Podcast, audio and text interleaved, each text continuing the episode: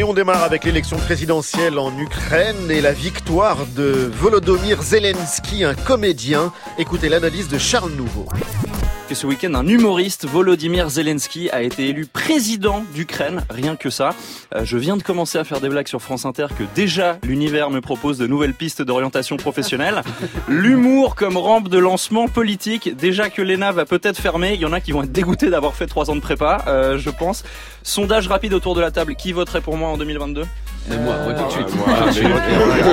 de, toute façon, on n'est pas sur un échantillon très représentatif de la population, bande de bobos marxo-bolcheviques. Alors, euh, Zelensky n'a pas beaucoup donné de détails sur son programme, si ce n'est peut-être qu'il souhaitait se rapprocher des États-Unis à la manière d'un Gad Elmaleh, ce qui génère évidemment un peu de méfiance auprès euh, du Kremlin et de copies comiques. Cette semaine aussi, Nathalie Loiseau rattrapée par son passé et sa fréquentation d'étudiants d'extrême droite. Écoutez les précisions de Tanguy Pastureau.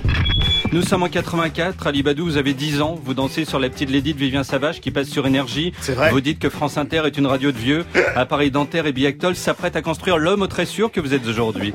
Mais Nathalie Loiseau, 20 ans, en 84, figure sur la liste de l'UED, Union des étudiants de droite. Elle s'appelle alors Nathalie Ducoulombier. Le jour où elle rencontre un type s'appelant Loiseau, elle lui dit épouse-moi, j'ai envie de rester à peu près dans le même thème. Le souci, c'est que l'UED est affilié au GUD, Groupe Union Défense, un mouvement étudiant à la droite de la droite de la droite de la droite. Si à l'époque il y avait eu Google Maps, vous auriez écrit GUD, l'appli vous aurait fait tourner vers la droite en rond pendant 16 ans.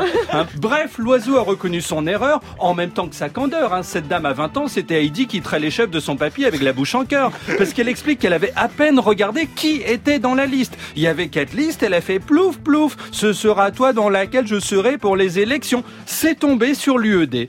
Et c'est ça finalement avoir 20 ans. La drague, la drogue, la petite lady de Vivien Savage, l'inconstance. Mais bon maintenant, il faut grandir. Et puis vous savez qu'il faut maintenant déclarer ses impôts en ligne. On peut aussi changer sa carte grise sur Internet. Nicole Ferroni a fait l'expérience de ce service public du 21e siècle.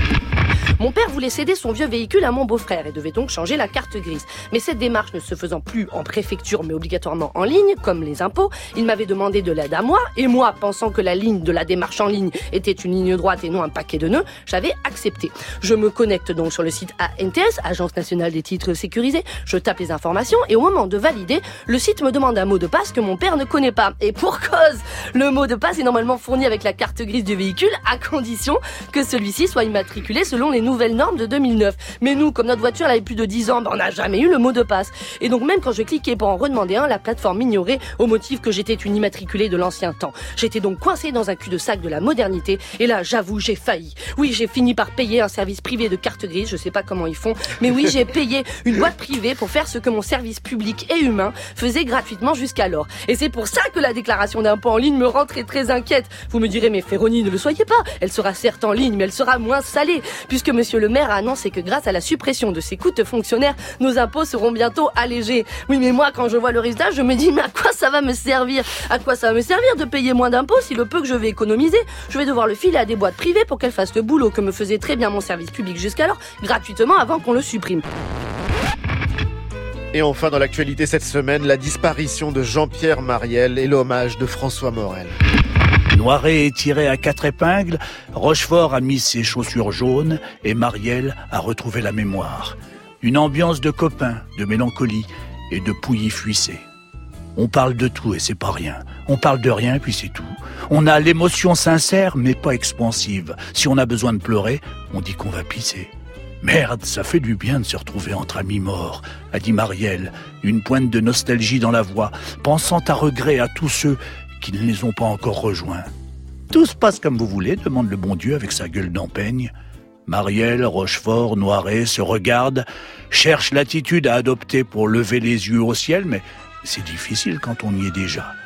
Reconnaissant qu'ils n'y parviennent pas, ils se lèvent, sortent, rejoignent leurs voitures respectives, cherchent dans les boîtes à gants les cartes routières de l'enfer et du purgatoire, s'interrogent sur les routes les plus touristiques pour y parvenir, puis, dans un nuage de fumée et d'éclats de rire, prennent la route pour de nouvelles aventures, tandis qu'à la fenêtre, le bon Dieu, tout seul, agite avec incrédulité l'addition des consommations. Messieurs, messieurs, la maison ne fait pas crédit.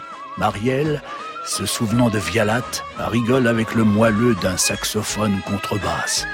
La gravité et le plaisir des sauts.